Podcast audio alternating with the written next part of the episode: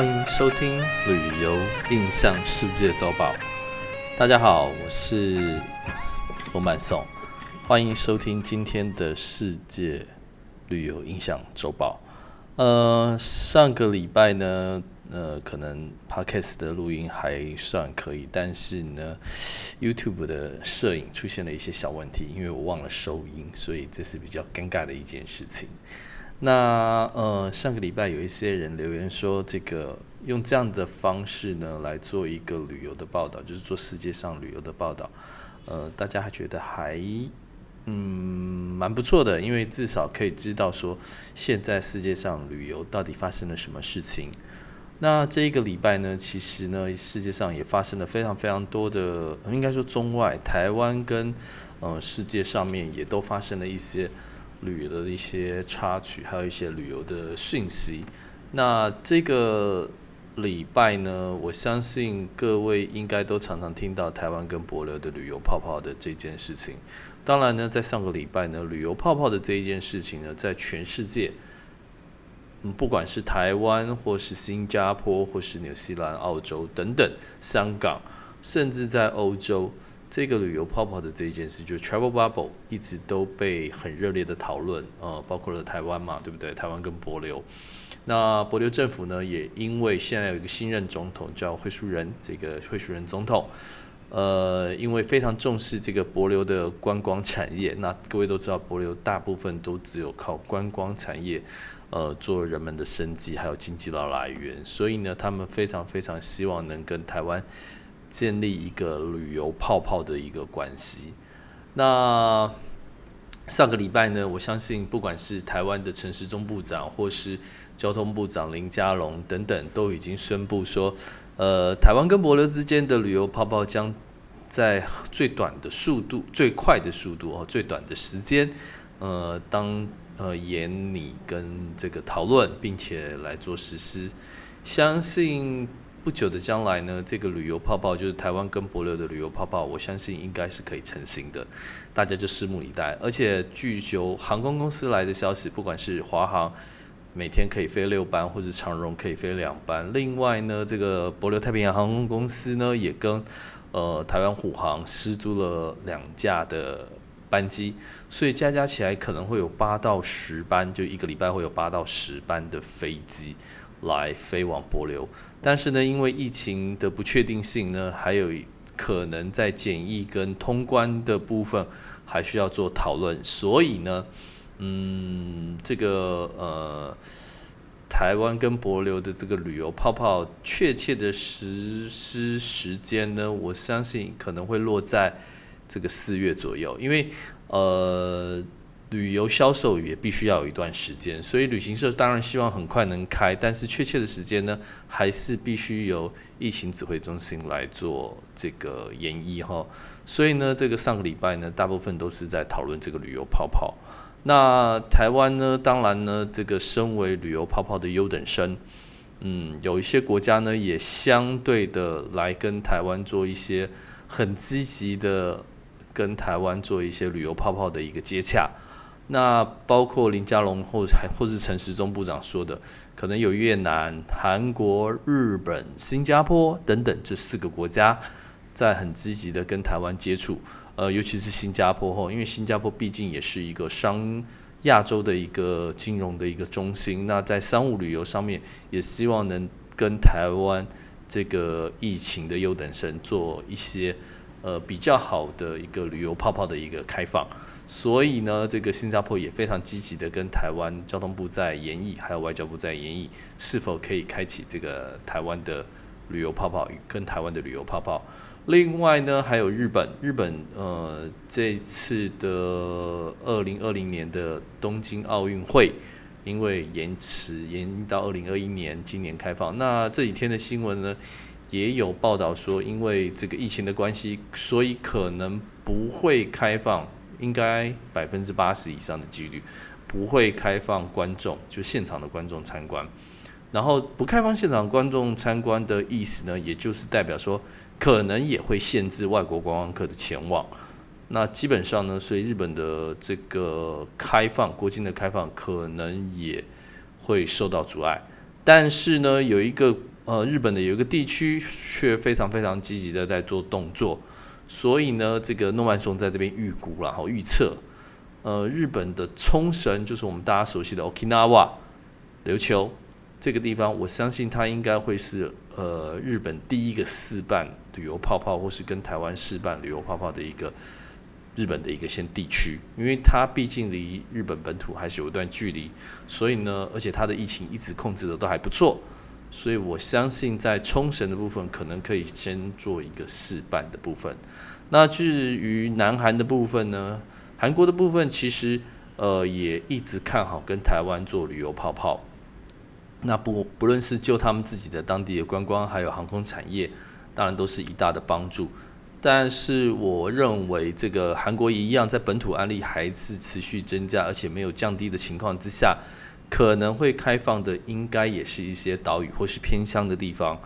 例如像釜山。但是釜山之前好像疫情也有一些大爆发，所以呢，比较可能的是这个离岛部分，韩国的离岛像济州岛也可能会率先的实施。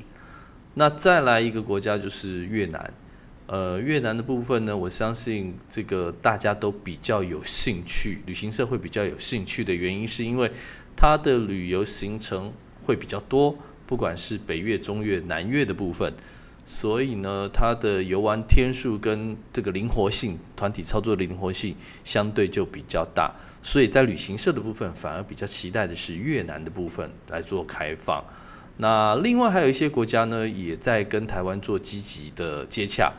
呃，像这个美国的一个太平洋小岛叫做关岛的部分哈，那关岛呢，在上个月呢，也把这个呃台湾另外辟了一个台湾市场的开发部门，所以呢，他把大中华区把台湾呢把它分割出来了，所以呢，他把中国归中国，中港澳归中港澳，台湾归台湾的市场，所以呢，证明说关岛持续在跟台湾的关系在做加强。因为呢，关岛在美国来说虽然是美国的属地，但是它有一些自治区的自治能力，所以他们希望跟台湾也是建立一个这个所谓旅游泡泡的一个呃开放观光的一个途径，所以呢，特别开设了一个新的部门来来讨论这个旅游泡泡。所以各位你可以知道哈，在这一个上个礼拜呢，就有陆陆续续韩国、新加坡、越南。这个日本关岛等等都已经开始在跟台湾做接洽，这个旅游泡泡的事情。那当然呢，还有一些国家可能就是在今年年底之前也会开放，包括了澳大利亚跟这个呃纽西兰的部分。那另外一则新闻呢，就是澳大利亚呢的总理也宣布，在近期内也宣布说，如果疫情还有疫苗呃控制得宜的话。在今年的十月，应该是可以十月份后应该是可以做全面的开放，所以呢，也是要看疫苗的施打的一个成效，然后还有疫情的控制程度。那另外，纽西兰呢，已经在喊旅游泡泡已经非常久了哈，然后呢，这个我们的女总理也跟台湾其实是蛮友好的，所以相信纽西兰也可能成为我们率先的旅游泡泡的国家之一。所以这大概就是上个礼拜最重要的一些新闻，就全世界最重要的新闻。那另外呢，还有一些欧洲的一个新闻。再就是欧洲的新闻，欧盟呢也因为说旅游业的停滞不前，所以呢在上周或是上上周就已经开始一直在宣导说需要有一个就是类似像这个呃 digital travel pass，这个 digital travel pass 就是一个旅游通行证。那我在上个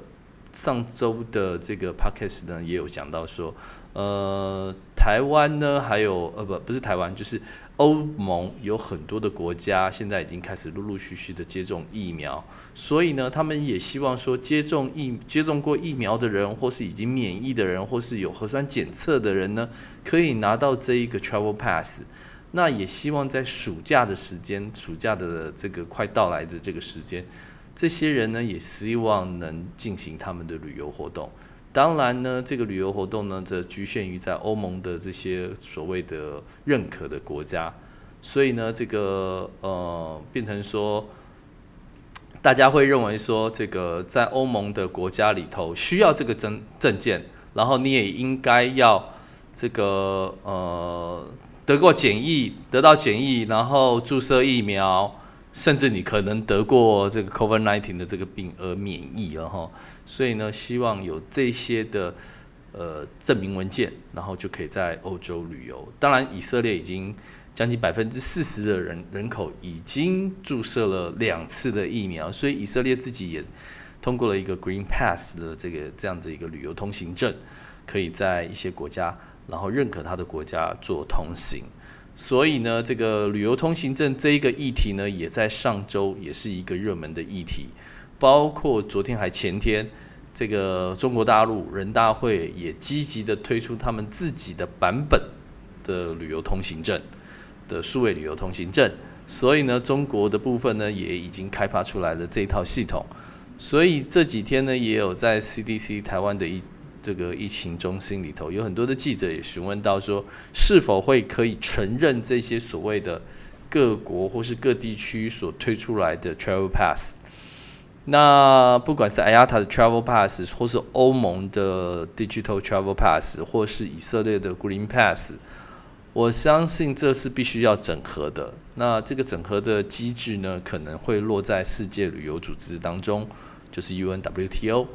那 UNWTO 在今年年初的时候会议的时候，也已经谈到这一点了哈，是如何的去认可你的这个所谓的接种疫苗啊，或是认可你的核酸检测，或是你可能已经得过病而已免疫的这些所谓的游客的身上，如何把它做同整。那这可能是一个很大的工程，因为必须要全世界各国统一的一个版本，不然的话，我相信台湾应该不会认可中国的那一个旅游通行证，对不对？他可能会认可说阿亚塔的旅游通行证，或者是欧盟的旅游通行证。所以呢，这是否可以统一，也影响到这个疫情中或是疫情后期这些旅客的一些权益。所以呢，这个就是各位需要知道的上个礼拜的一些比较重点的一个新闻。另外呢，还有一些新闻，大概就是哦，还有一个新闻，就是这个是 CNN 的报道哦，CNN 的报道，CNN 呢在呃昨天做一个报道哈，就是呢，其实呢，因为很多西方的一些记者，还有一些商人，在中国呢被扣留，所以呢，西方的人呢越来越害怕前往中国。但是这是因为政治的原政治的因素哈，所以这个提一下而已，让各位了解，其实西方很多的记者或是一些商人，因为华为的事件，因为那个孟晚舟在加拿大被扣留了嘛，所以呢，这个中国用政治的报复性的方式呢，来扣留西方人，所以对一些西方人来讲呢，包括了澳洲，包括了加拿大，包括了美国，或是呃，基本上都是美加澳洲。对不对？因为这三个国家目前对中国大陆的抨击最多，欧洲可能还比较少。但是呢，西方世界指的就是加拿大、美国跟澳洲。那最近这几年也因为这些，不管是记者、商人，还有一些这个活跃在这个中国大陆的一些西方学者，陆陆续续的被扣留，所以呢，这个就会反而这个非常非常小心，甚至有一些商人也被扣留。所以在中国。中国大陆的旅游对西方世界来讲，你必须要非常非常的小心。这就是这个昨天的一个报道而已。那再来呢，还有一个就是德国，德国对这个呃疫情的这个也非常非常的重视，所以呢，德国呢这个对这个旅游啊，还有一些疫情的克制。也比欧洲的其他国家来的严格。那在当初呢，最原先禁止美国人入境的也是德国。所以呢，这个呃，德国在上周呢宣布将美国的 COVID-19 的降级了，就是因为美国现在拜登总统上台之后，积极的呃公共卫生啊，甚至这个戴口罩的这种疫情的卫教。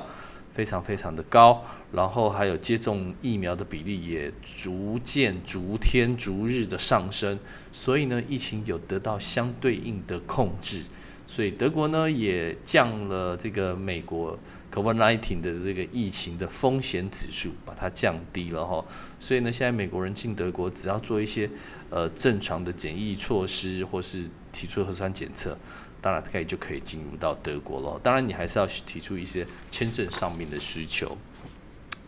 另外还有一个报道就是，不管是这个呃 IATA 或是世界旅游组织，都认为调查都认为哈，二零二一年将有百分之八十的消费者。就是旅客想要进行旅游，在下半年的部分哦，所以呢，这个下半年呢，这个旅游市场是被看好的。二零二一年的下半年，因为疫苗跟工位的这个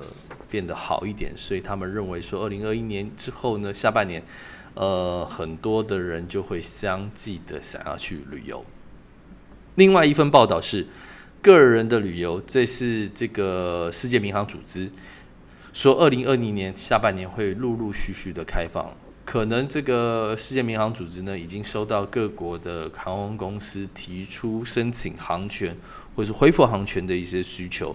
所以呢，在这样子的一个这个呃讯息之下，阿亚塔也宣布说，二零二一年开始下半年呢，景气可以开始复苏吼，所以呢，这个也因为如此，大家非常非常乐观，二零二一年的下半年的旅游市场。所以各位，上周呢，这个股票虽然风风雨雨、摇摇荡荡，但是呢，航空类股跟旅游股相对应是上涨的，哦，这是比较特别的一点，因为大家可能认为说，二零二一年带满充满了希望，总算可以又出国了，所以旅游业股跟旅游股跟这个呃航空股在上个礼拜都是涨幅的哈。再来另外一个台湾的新闻，就是 Airbnb 呢，这个在台湾做了一个基本的调查，在亚太地区也做了一个调查。呃，台湾人相对悲观一点哦。台湾人呢，在可能因为疫情，台湾人之前守得非常非常的好，可是呢，就是因为守得好而惧怕了其他国家的守不好，所以他们现在对呃台湾人对其他国家的疫情的控制力是否真的像台湾这么强？会让台湾人产生些许的恐惧感，所以呢，台湾人呢只有百分之十八的人想要在今年出国，就是有计划性的，呃，已经做好准备的出国。这是一个跟亚太地区其他的地区比较起来，亚太地区台湾算是最低的，因为呢，台湾人比较这个谨慎一点哈，我们讲谨慎一点。那也因为说这个我们表现的不错，所以。对百姓来讲，他会更谨慎的去看待其他国家的疫情是否跟台湾相同。所以呢，只有百分之十八的人呢愿意说，在今年的下半年疫情稳定之后出国，这相对应来说是较低的部分哦。那呃，这个还有一些的这个旅游新闻呢，都环绕在这个，包括了旅游泡泡，包括了这个旅游。呃，这个 pass 的这个部分哈，那另外还有一个就是，呃，很多的这个官方及民间组织的一些市场调查，也都证明，二零二一年的下半年会旅游跟航空业会逐步的复苏，所以啦，各位应该都可以带着希望，二零二一年都可以带着希望，呃，下半年可以好好的准备一下。呃，看你是要去博流、越南，或是这个日本、韩国，可能都可以稍微的计划一下。当然，我们必须要面对的一件事就是，你可能会遇到航空机票的涨幅，因为呢，这个呃，像台湾，台湾如果正式开通跟博流的航空飞机器的这个往来的时候，呃，被规定只能载满七成的客人。所以，以台北飞博流的航班，大概就是波音七三七八百，或是 A D Airbus 的三二零、三二一这样子的一个呃双引擎单走道的这个飞机的容客量，一般飞机大概只能做到一百二十到一百三十个人左右的一个这个位纳量吼。所以呢，这个相对来说，航空公司会把这些的成本转嫁到这个一百二十人到一百三十个人的身上。所以这个呃航空机票势必大涨，哦势必大涨。所以各位在前几天的台湾的新闻，很多人就想说，哦旅游业者可能会提出说，这个机票的涨幅可能高达非常非常的高，所以你平常去博流可能只要三万四万块，可能涨到七万八万块，这是有可能的哦。所以呢，在这边提醒各位，如果你忍得住。可能要把它变得比较多或比较频繁的时候呢，你再出国，那还是希望大家可以响应国内旅游，让国内旅游的一些地方能做更大的改进。呃，不要是为出国啦，就是还是要做出一些台湾特色的一个旅游。那你可以去做一些原乡之旅、文化之旅等等的，呃，来帮助台湾。像现在这个，你可能可以去台南去关庙乡吃凤梨，做一趟凤梨巡礼。过几天你可以去做一个莲雾巡礼，电再过几天你可以去做一个芒果巡礼等等的这些旅行社可以想一些方法来帮助这些农民，然后去做一些呃采收凤梨啊，或是凤梨生长过程，或是制作成罐头的一些呃所谓的亲身体验的一些行程，当然就可以帮助到不管是观光产业或是农民，这是相辅相成的。好啦，那我们今天的报道就是就到这里啦。呃，希望这样子形态呢，大家会喜欢。我们呢，下周还是一样，这个下周四晚上，我们还是同一个时间，让各位来收听我的旅游印象世界周报。我们今天就到这里，下周见，拜拜。